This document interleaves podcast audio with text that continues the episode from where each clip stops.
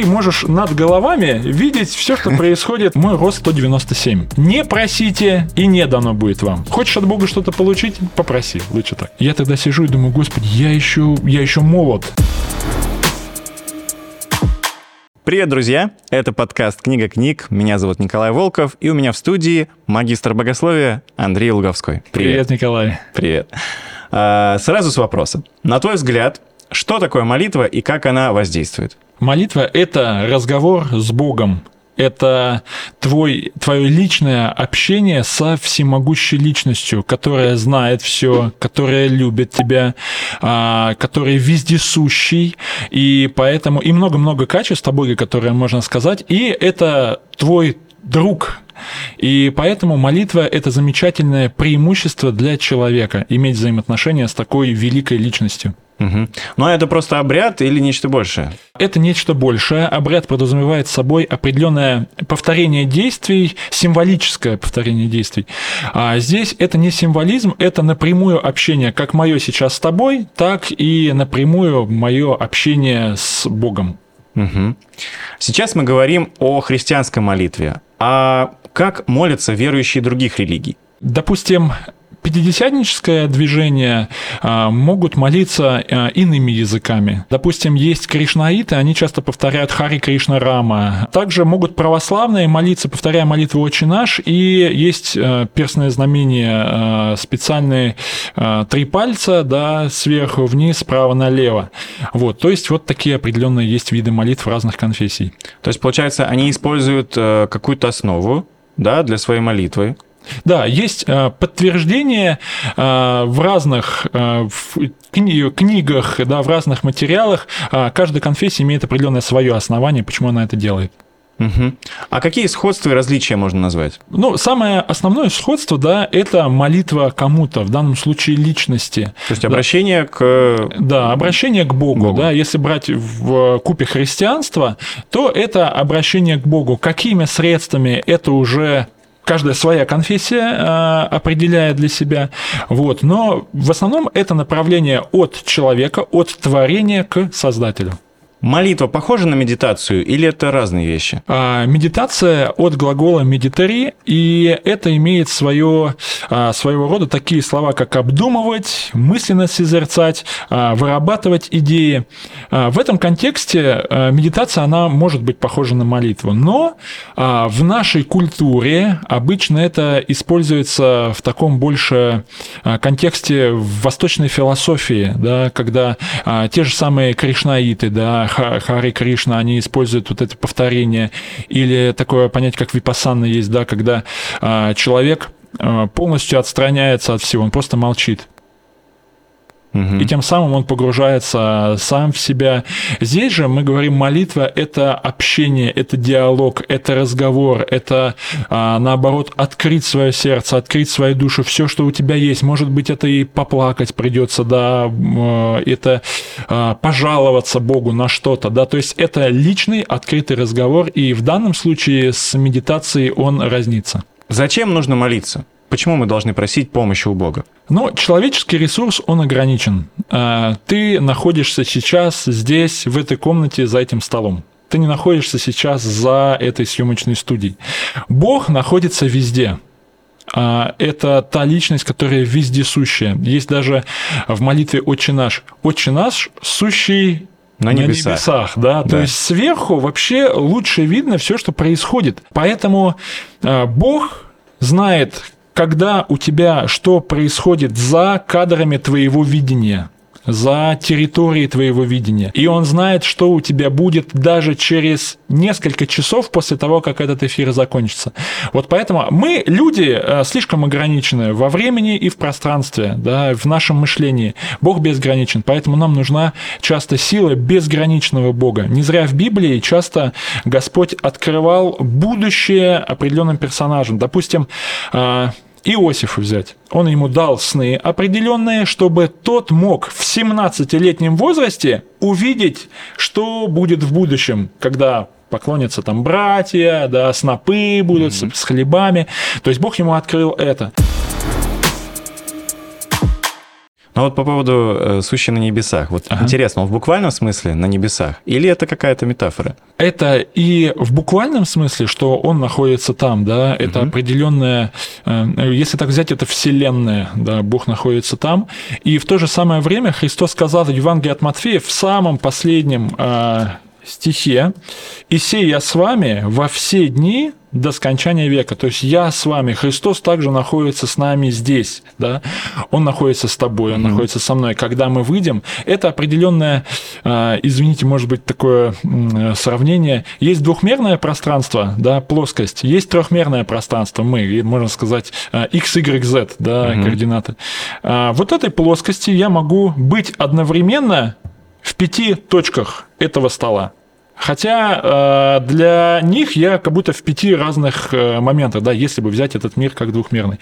Поэтому если взять такой момент философский, может быть, если есть четырехмерное пространство, там пятимерное пространство, да, то Бог одна личность, а, единая личность, лучше так сказать, да, он может находиться везде, в нашем трехмерном пространстве. В общем, это такая интересная тема, о которой можно еще дальше много То есть, если я поговорить. правильно понял, э, сущий на небесах это дано э, в таком виде людям, чтобы люди понимали, что он э, всеобъемлющий такой, да? Да, да. И видит все, что происходит. видит все. Вот даже мой рост 197. А, Находясь на каких-то молодежных мероприятиях, мы когда сидим, и преимущество а, роста в том, что ты можешь над головами видеть все, что происходит на сцене, да, ты можешь находиться где-то. Вот. А, То есть, чем ты где-то выше, конечно, высокий рост это не всегда преимущество. Есть многие неудобства, да, с этим связаны. Но Бог, он вообще выше всех. А что Бог обещает тем, кто обращается к нему в молитве? А, Есть ряд текстов. А, В Евангелии от Матфея, 11 глава, 28 стих, сказано «Придите ко мне все труждающиеся, обремененные, и я успокою вас». То есть это покой, да. А В книге Иеремии, 33 глава, И- 3... Извини, а вот труждающийся, э, как, как это можно перевести? Ага. Ну, это когда у тебя э, на сердце груз, когда у тебя в жизни много проблем, и ты можешь к Иисусу прийти с тем, что у тебя есть. А, Проблемы в работе, а, в личной жизни, а, вообще проблемы внутри твоего сердца, все что угодно может происходить, ты к Богу можешь приходить и рассказывать Ему совершенно обо всем, что у тебя есть. Даже какие-то греховные моменты, которые тебе сейчас могут нравиться, с которыми ты можешь сталкиваться, лучше об этом с Богом поговорить. Рассказав об этом Богу, а, Иисус говорит, что я дам вам покой. А, Ты будешь понимать, что Бог тебя услышал, Он с тобой в борьбе вот с этих, в этих самых ситуациях. Другой момент, другое библейское обетование, как обещание, Иеремия 33.3, где сказано «Воззови ко мне, и я отвечу тебе, покажу тебе великое и недоступное, чего ты не знаешь». То есть Бог тебе даст ответ на твою проблему, которая у тебя есть. Ну и третий э, эпизод, если взять Матфея, 7 глава, э, знаменитое высказывание, где Иисус говорит «просите, и дано будет вам, ищите и найдете, стучите и отворят вам». Если здесь этот текст в обратном, от обратного э, пойти прочитать «не просите, и не дано будет вам». Не ищите и не найдете, не стучите и не отворят вам. Вот поэтому хочешь от Бога что-то получить, попроси. Если он знает все, в том числе и будущее, то что, на что может повлиять молитва? Что она может изменить? Ага. А, я ограничен как человек. Молитва меняет меня. А, Молитва может меня приготовить к моему будущему, что меня ждет. А, Допустим, библейский пример, когда Бог приготовил Самуила, пророка, к приходу Саула, царя. Бог за день до прихода Саула, одной персоны, он ему предупредил, к тебе придет такой-то человек, ты ему приготовь то-то, то-то, то-то, и это будет царь. Ты его помашь в цари. Так был призван первый царь в Библии Саул. Поэтому, имея взаимоотношения Самуила с Богом, Бог его мог приготовить к будущим событиям. То же самое и для тебя лично. Ты сейчас можешь обратиться к Господу. Бог вправе, и Он может, может не открыть, а может Он и откроет. Николай, я бы хотел бы, чтобы э, ты занимал вот какое-то другое место. Да, ты работал, может быть, вот в этой в этой сфере, и ты думаешь, для, для тебя вначале это как так э, может быть? А Бог может тебе потихонечку, потихонечку готовить. Лично мой опыт. А, Бог в 2014 году проговорил мне, что я хочу, чтобы ты служил молодежи. Я тогда был пастором в городе Рыбинск, я тогда сижу и думаю, господи, я еще, я еще молод, да, как Иеремия говорит. А Бог говорит, я тебя хочу, чтобы ты работал с молодежью. И а, я помню, тогда сижу в этой, в этой самой своей комнате, и как-то эта мысль ушла. И я стал дальше читать Священное Писание. На следующий день я опять молюсь, читаю Библию, и вижу какие-то определенные библейские тексты, которые опять меня наталкивают на мысль, что я должен работать с молодежью. Я верю, что Бог часто говорит через Библию, ты читаешь определенные истории, и вдруг какая-то у тебя мысль э, наталкивает этот библейский текст.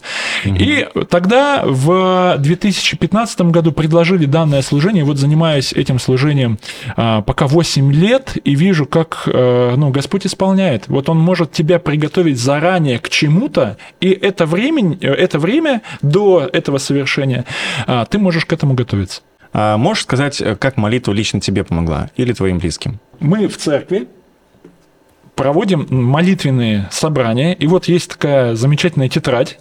Мы здесь пишем наши молитвенные нужды. Угу. Здесь есть молит... А, человек, который просит молиться, и его нужда. И мы в конце года а, подводим определенные итоги. Вот здесь можно видеть синими подчеркнуто, это те молитвы, которые исполнились. И замечательно наблюдать, как Бог исполняет разные нужды разных людей. И поэтому ответов на самом деле очень много. И когда ты видишь Бога в быту, в разных ситуациях, то ответов на самом деле очень много, масса. Угу. Молитвенный дневник. Надо взять на заметку. Да, это замечательно. У меня есть э, молитвенный дневник, который мне подарили в 2007 году. И как-то, вернувшись домой э, к моей маме, я как-то достал свою молитвенную вот эту тетрадь, молитвенный дневник, и стал читать то, что я когда-то записывал. Я думаю, вот это да, прошло свыше 10 лет, какие были опыты, какие события, какие просьбы, где Бог работал, как Он исполнял. Ты думаешь, вот, ну, это замечательно замечательно. А, в одном из прошлых выпусков мы обсуждали, что Бог триедин, да? А, в таком случае кому мы молимся? Богу Отцу, Иисусу или Святому Духу? А, этот вопрос достаточно широкий, попробуем узко на него ответить. Есть молитва «Отче наш», угу. которая Иисус сказал нам молиться, это обращение к Отцу. Но в молитве участвуют все три личности божества. Мы знаем, что Бог един, да, и Бог Отец, Бог Сын, Бог Дух Святой. Молитва, обращенная к Отцу, она касается всех трех личностей божества. Молитва к Отцу во имя Иисуса Христа, мы молимся, чтобы прославилось имя Иисуса. Угу. И как в Римлянам 8 главе сказано, сам Дух ходатайствует за нас воздыханиями неизреченным. То есть мы молимся с помощью Духа Святого. То есть всего лишь одна молитва наша произнесенная задействует все три личности божества, поэтому это уникальное действие, которое мы можем совершать. В выпусках о молитве «Отче наш» мы говорили о том, как Иисус учил людей молиться. Но у меня остался вопрос. Молился ли он сам? А, да, Иисус молился, и мы можем потом посмотреть а, библейские сюжеты, в которых а, он молился. А, и, но он молился, так как находился в человеческой плоти, да, воплощение Иисуса – это уникальная составляющая. Иисус был на 100% Бог и на 100% человек, да? Угу. И иногда понять это тяжело, может быть, только в вечности мы вполне осознаем, что а, произошло, да, в воплощении.